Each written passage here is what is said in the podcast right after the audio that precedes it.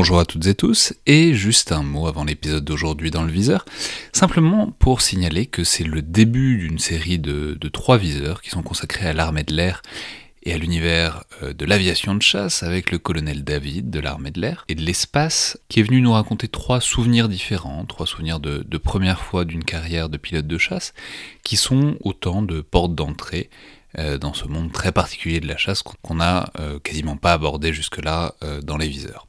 Alors, je ne vais pas les diffuser non plus d'affilée ni, coup sur coup, ça va s'espacer un peu dans les semaines et les mois qui viennent, mais euh, tout ça pour vous, dire de ne pas vous étonner de retrouver euh, ponctuellement le même narrateur, qui est ce colonel David, euh, que j'ai anonymisé un peu par réflexe sur le moment, c'est l'habitude, parce que c'est une des conditions des partenariats avec les institutions avec qui on fait régulièrement les viseurs, mais euh, honnêtement, le colonel David n'est pas très difficile à identifier, et je sais que ça lui pose pas de problème, euh, notamment pour ceux qui connaissent un peu l'univers défense sur Twitter, et aussi pour les auditeurs fidèles euh, du podcast d'ailleurs, puisqu'il est déjà passé dans un collimateur du mardi. Et je profite d'ailleurs de ce préambule pour le remercier encore, puisque vous allez voir, mais il nous fait vraiment pénétrer à peu près autant qu'il est possible dans l'intérieur du cockpit d'un avion de chasse. Certaines histoires seront sur Mirage et d'autres sur Rafale, ce qui euh, me permet de poser des questions d'ailleurs vraiment très bêtes, encore plus que d'habitude peut-être. Déjà parce que je ne connais pas particulièrement cet univers-là à la base, au-delà de ce qu'on peut trouver euh, dans Top Gun ou dans Les Chevaliers du Ciel, mais aussi parce que c'est vraiment pas fréquent euh, d'avoir accès à cet espace-là, à cet univers-là, et de pouvoir demander tout ce qui vous passe par la tête et d'obtenir en retour des réponses précises et détaillées. Donc premier épisode de la série avec le colonel David, consacré aux premières fois d'un pilote de chasse.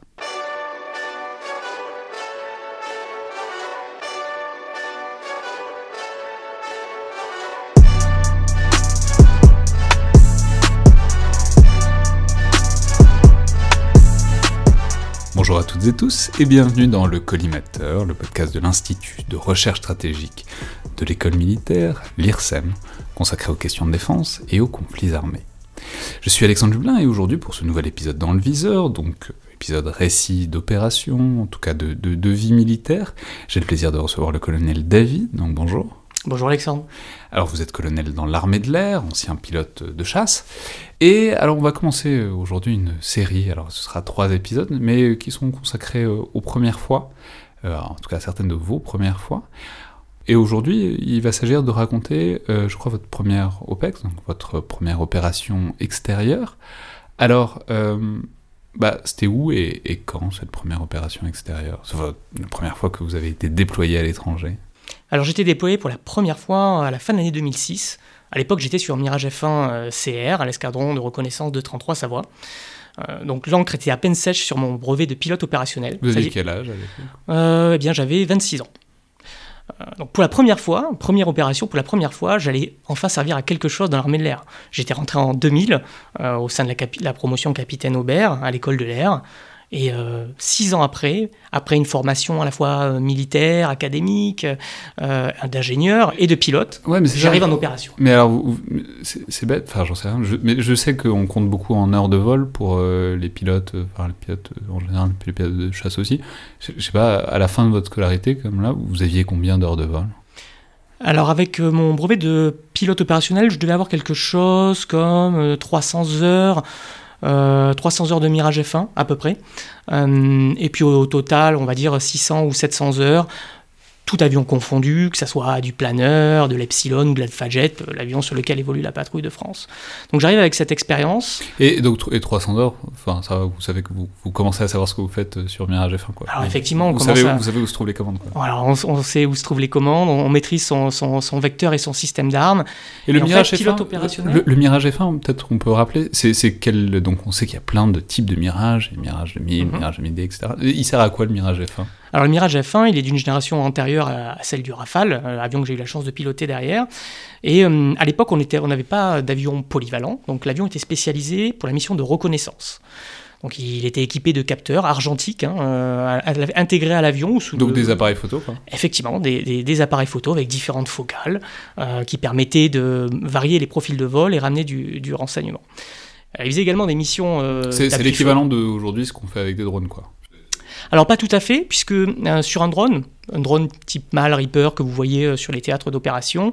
donc lui, il assure une permanence, mais il voit le monde à travers une paille, c'est-à-dire ses capteurs sont relativement champs étroits. Euh, tandis que la, reconnaissance aéroportée, que ce soit sur Mirage F1CR ou après sur Rafale, va avoir des capteurs beaucoup plus larges. En revanche, elle ne fait pas de temps réel comme le drone. Donc les deux sont vraiment complémentaires. En plus, il faut rajouter qu'un drone mâle type Reaper, si l'environnement est contesté avec des systèmes solaires, euh, eh bien, euh, ce n'est pas performant et ça risque d'être détruit. c'est une cible facile alors qu'un chasseur qui évolue plus vite, euh, à plus de 850 km/h, est capable de ramener une photo derrière les lignes ennemies, c'est moins vulnérable, on va dire. Alors donc, vous avez euh, donc euh, avion spécialisé en reconnaissance. Vous êtes formé à faire de la reconnaissance. Vous êtes formé sur cet appareil pour ces missions-là. Mhm. Reconnaissance et appui-feu. Donc il y a une mission secondaire de cet avion qui est euh, bah, de, fournir un appui-feu aux troupes au sol lorsque, lorsque le besoin se fait sentir. Et c'est à, la lumière de ces deux besoins que j'ai été formé pilote opérationnel après à peu près 300 heures et que j'ai été déployé en opération. Et alors, donc, cette, euh, ce, souvenir de 2006, donc je vais le dire tout de suite, c'est, en République centrafricaine. Euh, par exemple, quand vous, on vous envoie euh, avec votre Mirage en, RCA, on vous dit, là, vous allez faire plutôt ça ou ça ou ça, ou c'est, bon, bah voilà, il y a toutes l'éventail des missions du Mirage F1 qui, qui vont, être, qui vont être sollicitées. Alors je ne suis pas déployé exactement en République centrafricaine, je suis euh, déployé dans le cadre de la mission Épervier euh, à N'Djamena au Tchad.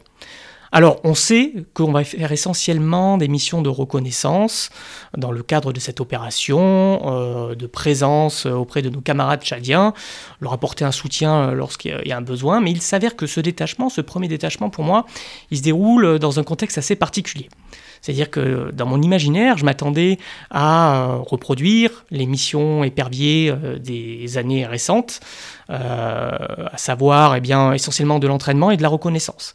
là, il s'avère que depuis le détam précédent, eh bien, on a des événements le détachement pardon, précédent.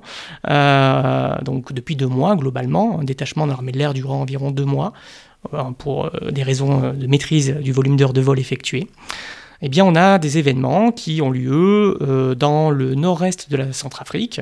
Du côté, pour, si vous prenez une carte, vous regardez Boali, euh, Bambari, dans la région des, trois frontières, Tchad, Centrafrique et euh, Soudan. Donc on a des forces spéciales qui sont, qui sont déployées là-bas et il y a des actions dites cinétiques, c'est-à-dire d'ouverture du feu, que ce soit au sol, et le détachement précédent a pu également engager le feu avec des passes canons, des canons de 30 mm qui sont euh, euh, équipés, euh, enfin qui équipaient le Mirage F1 à l'époque. voire également des munitions non guidées pour sortir nos troupes amies d'une mauvaise situation. Ouais, donc ça chauffe. donc ça chauffe. Quand, vous arrivez, vous savez déjà que bon, il y a moyen quoi. Alors oui, mais je me dis pas ça comme ça. Comme je vous l'ai dit, j'arrive, l'encre euh, sur mon brevet de pilote opérationnel elle est à peine sèche, j'étais pris dans un rythme, un tempo effréné où j'avais dû terminer mes qualifications.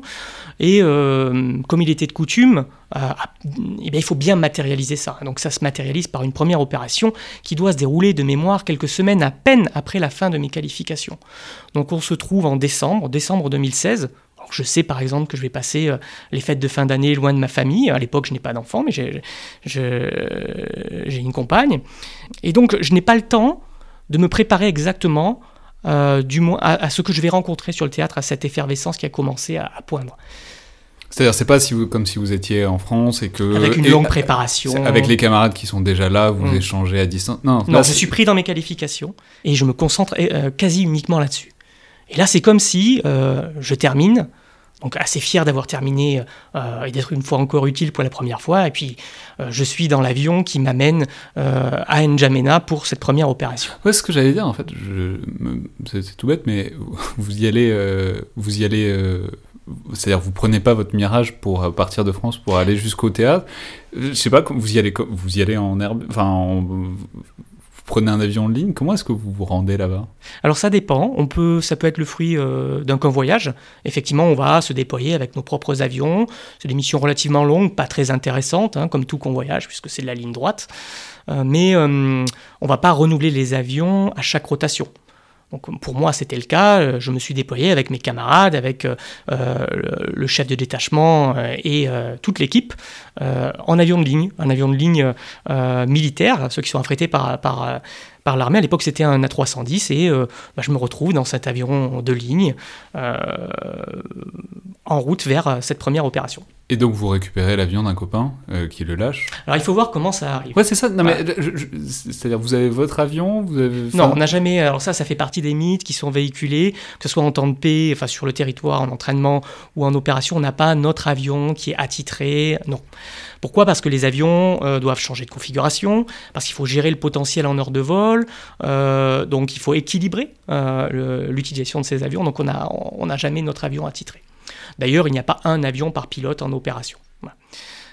Donc là, euh, bah, je, me pose effectivement avec mon A310 à N'Djamena, je découvre euh, la torpeur euh, du Tchad, puisqu'il fait, alors même si on est en décembre, on n'est pas en saison, en, saison chaude et humide, mais il fait quand même relativement lourd, sortant du, froid hivernal de Paris. et puis je découvre pour moi un nouvel environnement avec, avec ses saveurs, ses couleurs, quelque chose qui restera d'ailleurs gravé à jamais dans mes mémoires, et, et à ce titre, j'adore ce, théâtre-là, j'adore le chat, mais je digresse. Si, si je devais pas faire euh, de, la, reconnaissance et de la pufeu, je viendrais bien là en vacances. Quoi. Effectivement, pour faire euh, notamment des trekking au nord, dans le massif de l'Enedi, le volcan euh, Emikoussi, toutes les choses qui ont fait rêver de nombreux pilotes. en particulier des pilotes de Jaguar et de Mirage f Ouais, c'est ça, en plus vous passez dessus, vous dites, mm. ça a l'air joli en bas. C'est effectivement très beau. Et c'est dommage qu'il faille, il faille faire de la pufeu. Bon, mais on digresse, j'en suis donc au moment où j'arrive sur ce théâtre. C'était le... en soirée, il devait être 17h ou 18h, donc la nuit était déjà tombée. Et, euh, eh là, je suis tout de suite pris dans une sorte d'effervescence, puisque l'échelon précurseur, à savoir euh, le commandant de détachement, un commandant d'escadrille et un pilote, qui était arrivé quelques jours avant, était déjà en train de planifier l'activité qui ne s'interrompt jamais lors des relèves. Et j'arrive euh, dans le charme désuet du détachement chasse de Kosei à N'Djamena, j'ouvre la porte. Je vois là euh, les innombrables plaques de détachement qui jonchent les murs. Euh, alors, euh, c'est comme si finalement tous les détachements qui étaient passés par là nous confient une part de leur prestige et nous on se dit à nous d'en être, en être dignes. Ah ouais, c'est, on, à chaque fois qu'il y a un détachement, donc une équipe quoi, qui, mhm. qui, qui, passe, à la fin vous laissez une, place, une plaque en laiton. Effectivement, avec le nom et, le, les numéros du détachement. Mais je ne vois pas que ça, je vois également euh, certains de mes camarades euh, plus expérimentés et, euh, que moi à l'époque, qui sont en train de se préparer pour une mission. vous étiez le plus jeune? Vous étiez le plus jeune de tous? Chez les pilotes, j'étais, oui, le plus jeune. Vous étiez le bleu quoi Effectivement, j'étais, j'étais le bleu, avec tout ce que ça implique, donc tout à apprendre. Et j'avais donc en face de moi ces, deux personnes plus expérimentées qui se préparaient pour une mission de nuit sous jumelles de, vision nocturne. Ce n'étaient pas des Mirage F1CR, mais des Mirage F1CT, qui eux avaient cette capacité de nuit en plus euh, par rapport au Mirage F1CR. Et euh, à peine arrivé, j'ai encore mes, bagages qui, qui, ne sont pas défaits. Euh, je découvre tout ça, l'air avec les grands yeux écarquillés, et j'ai mon commandant de détachement qui me fait est-ce que demain, euh, tu te sens pour faire une mission de bonheur? On n'a pas le temps euh, de se chauffer, ça commence directement. Tous les équipages euh, sont prêts pour faire leur mission. Est-ce que tu es prêt? Voilà, la question me, paraissait, la question me paraissait un petit peu incongrue puisque bien sûr j'étais prêt, j'avais été formé pour ça et j'étais fier d'avoir obtenu, comme tout pilote, son brevet de, de, pilote opérationnel, sa licence de pilote opérationnel. Bah, évidemment, je dis euh, oui, mon commandant, je suis prêt et, hâte d'en découdre euh, pour euh, découvrir et voir ce qu'il en est.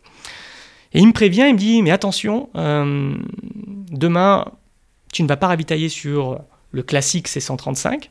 Il y en avait un qui était déployé avec nous. Donc rappelons ça simplement qu'il y a un gros avion, une nourrice, qui fait des ronds dans l'air et euh, les, avions de chasse peuvent se coller à l'arrière, enfin se coller au tube, à un tube qui est, qui est à l'arrière pour euh, faire le plein, ce qui leur permet de rester, euh, de rester plus de temps en l'air que leur permet leur réservoir, qui est évidemment limité pour des raisons d'agilité, de, disons. Exactement. Un ravitailleur est essentiel pour la projection de puissance et au fonctionnement des, avions de chasse. C'est ce qui lui confère l'allonge et une certaine forme de permanence, toute relative certes, mais en tout cas l'allonge pour euh, mener les, missions qui sont confiées. Donc le ravitailleur à l'époque était le C135 qu'on est en train de retirer progressivement au profit des MRTT Phoenix beaucoup plus modernes sur la base d'un A330. Euh, donc on était habitué à s'entraîner, à, on s'entraînait à ravitailler sur, sur ces avions, mais euh, euh, comme il y avait beaucoup, enfin un grand nombre de missions simultanées, l'avion était, était réquisitionné pour une mission prioritaire qui était confiée à, à certains de mes équipes, de, mes camarades plus expérimentés. Moi, je devais effectuer avec un, un, jeune sous-chef de patrouille, c'est-à-dire quelqu'un capable d'amener un pilote opérationnel, une mission de reconnaissance. Et on avait besoin quand même d'un ravitaillement. Et là, on avait une solution alternative qui était celle d'un Transal C160, dont la mission principale est euh, euh, le transport aérien, logistique, essentiellement intra-théâtre à, l'époque, et euh, pour certains qui possèdent des capacités de ravitaillement en vol. Mais c'est pas, j'avais jamais ravitaillé sur, ce type d'appareil avant, avant d'y être confronté en opération pour cette première mission. Et ce n'est pas tout à fait la même donne, puisque compte tenu de ses caractéristiques aéronautiques, l'avion évolue beaucoup moins vite qu'un C-135 et également beaucoup moins vite qu'un Mirage F1. Donc la procédure est certes la même, mais euh, la musique, on va dire, la chronologie, euh, la temporalité est différente et euh, la technicité est un petit peu, également. Donc mon commandant détachement, après m'avoir dit bonjour, bienvenue, demain tu pars avec un, jeune sous-chef de patrouille, tu me dis, tu te sens également de ravitailler sur un transal. là c'est pareil, il n'y a qu'une seule, question, une seule réponse qui me vient à l'esprit, c'est oui, bien sûr que je suis prêt. Mais euh, là, je reviens à. Il y a quand même deux sentiments qui s'entremêlent. Vous, essayez de vous essayez de trouver quelqu'un qui sait comment ravitailler sur un transat dans, dans, la base. Et puis vraiment, je suis confronté à un entremêlement euh, de, deux sentiments. C'est vraiment l'excitation, première OPEX, dans un contexte opérationnel particulier, mais également l'appréhension. À quoi je, à quoi je, à quoi je, m'attends? Euh, Vais-je réussir à ravitailler alors que ce n'est qu'un moyen sur ce? Donc là, effectivement, je récupère mon leader qui m'explique quels sont les repères, comment ça fonctionne. On brief la mission. Juste, euh, c'est tout bête, mais vous êtes tout seul dans un mirage? On est tout seul, effectivement. D'accord, donc, en fait, il n'y ouais, a, pas, a pas personne pour vous aider. Enfin, Exactement. On a appris. Le, type qui vole avec vous, mais c'est tout, quoi. On a appris à voler seul, à faire notre mission seul, et euh, forcément, on l'exécute le jour J, euh, seul en patrouille, certes, mais seul dans, dans, dans l'étroitesse du cockpit.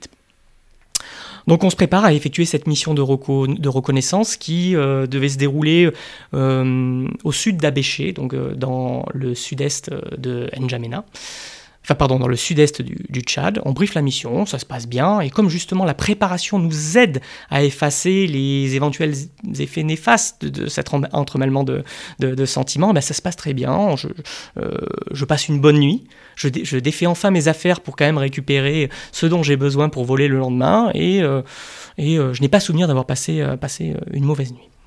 Le lendemain. J'y pense. C'est quoi ce dont. je sais pas, vous avez dit que vous changiez de l'avion, mais je sais pas, vous le décorez un peu votre avion? Vous avez des effets personnels qui vous permettent de vous l'approprier? Non, non, non. Du tout.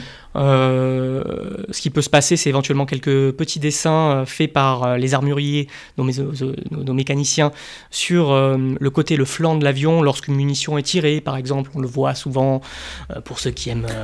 Mais, on n'a pas de décoration comme à l'époque, les pin-up, les. non, même, je voulais dire même à l'intérieur, est-ce qu'il y a des trucs que vous amenez, je sais pas qui vous fait. Non, il a rien. Non, alors justement parce que euh, on n'a pas son propre avion. Et qu'ensuite, euh, bah, comme je l'ai évoqué tout à l'heure, en, creux, le, le, cockpit est, exigu et on doit amener beaucoup de choses. On doit amener des jumelles pour pouvoir regarder dehors euh, avec un peu plus de précision, on va dire.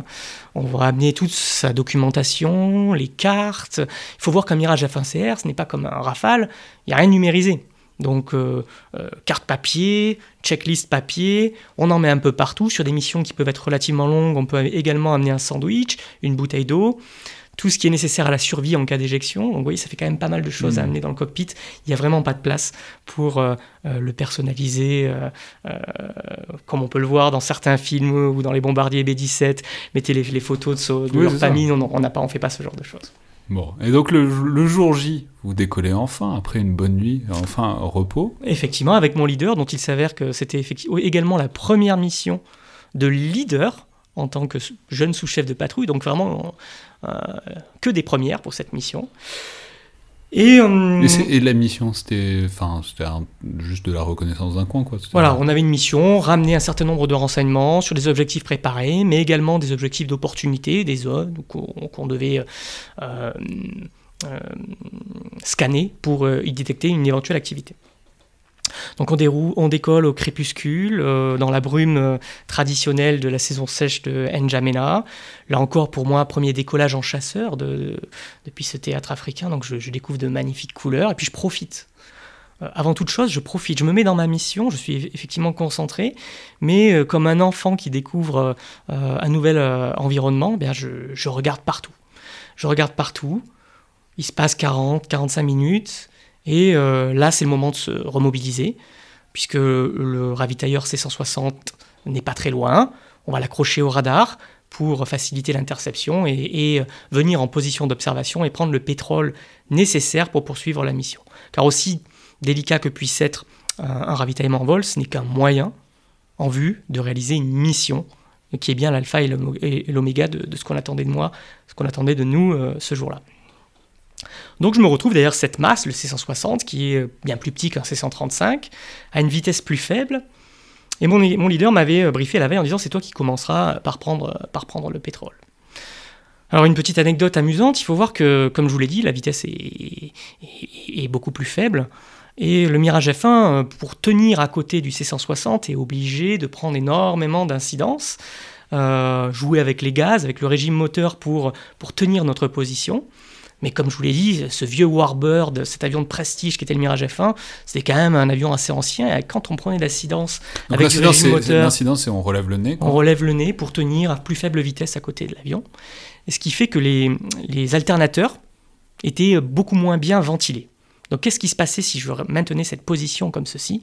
Eh bien, on pouvait avoir de la fumée en cabine. Alors, je vous rassure, c'est pas une fumée noire qui faisait qu'on voyait rien du tout, mais c'était assez désagréable. Donc, on avait une procédure pour éviter que cette fumée envahisse trop euh, la cabine et que et tout simplement pour ventiler les alternateurs. Donc, on évoluait autour euh, du C160 en- dans, dans, les trois dimensions, sur euh, toujours à proximité évidemment et en maîtrisant l'anti-abordage, mais on, on évoluait pour éviter euh, que ça fume. Il fallait bouger un peu. Il pour- fallait bouger un petit peu, donc c'est quelque chose de cocasse qu'on faisait pas, euh, qu'on faisait pas en rafale et qu'on faisait pas euh, autour d'un C135 par exemple. Et ça met longtemps à faire le plein? Alors, ça c'était en position d'attente, mais lorsque j'arrive euh, pour prendre le plein, non, ça ça met pas énormément de temps puisque le, le C160, le C160 offre moins de capacité de pétrole qu'un C135. Donc de mémoire, euh, ça a dû durer euh, euh, entre 5 et 7 minutes, ce qui est déjà, beaucoup. Mais le plus difficile n'est pas tant de rester dans le panier, mais c'est bien plutôt de maîtriser l'approche et mettre donc la perche de ravitaillement dans ce grand panier. Il faut voir que hum, c'est comme si on prenait son manche et on doit le, le- déplacer dans une pièce d'à peu près 1 euro pour euh, toucher un autre avion euh, à plus de 600 km/h. Donc c'est quand même pas un sport de masse, ça nécessite beaucoup d'entraînement. Et là, on en revient à cette, première, à cette appréhension qui est liée à la nouveauté. Mais ça se passe bien, j'arrive à prendre, euh, à rentrer euh, dans le ravitailleur du premier coup et à prendre le, le pétrole. Alors pour l'anecdote, euh, mon leader, qui est devenu un ami depuis, enfin, qu'il était déjà d'ailleurs à l'époque, euh, m'a avoué euh, à l'issue de la mission, euh, quand tu es rentré dans le C-160, quand tu as pris ton pétrole, dans mon avion, j'ai crié euh, un ouf de soulagement, puisque le reste allait se dérouler de manière nominale. Euh, cette nouveauté n'en était plus une, et on pouvait poursuivre le reste de la mission. Et alors Ensuite, ça s'est bien passé? Alors ensuite, eh bien, on, on- on mettait vraiment, enfin, comme pour le reste, mais on bien mis en œuvre euh, ce que j'avais appris au quotidien. Euh, euh, se positionner par rapport au soleil, par rapport aux angles, par rapport aux axes d'attaque prévus pour ramener le meilleur renseignement possible, que ce soit sur des prises de vue verticales ou des prises de vue obliques, euh, et ramener le film, puisqu'on l'a dit, c'est de l'argentique, à la maison, à N'Djamena, pour qu'il puisse être débriefé et qu'on puisse exploiter le renseignement en vue d'orienter la manœuvre future, qu'elle soit purement aéro, ou interarmée. Et euh, donc sur cette première mission, vous n'avez pas eu de surprise, euh, rien? Non, aucune surprise, ça Mais s'est alors, déroulé du de coup, manière nominale. Mais alors du coup, ça... hum, Quand, quand on est sur une première mission comme ça, mais qu'il n'y a pas de surprise, est-ce qu'il y a un moment quand même où on rebascule en pilote automatique entraînement? Ou est-ce que c'est toujours quand même l'excitation de la première fois de ah c'est vrai c'est vrai c'est enfin c'est pour de vrai c'est pour de vrai c'est pour de vrai ou est-ce que ou est-ce qu'il y, a, y a un moment où on fait bon bah, c'est comme un entraînement quoi? Non alors les sentiments qu'on a avant toute première fois ils disparaissent dès qu'on ferme la verrière de son cockpit parce que justement on a tellement été mécanisé, on, s'est tellement entraîné durement qu'une fois que son cockpit, que sa verrière est fermée, qu'on est seul dans son cockpit, on sait exactement ce qu'on doit faire.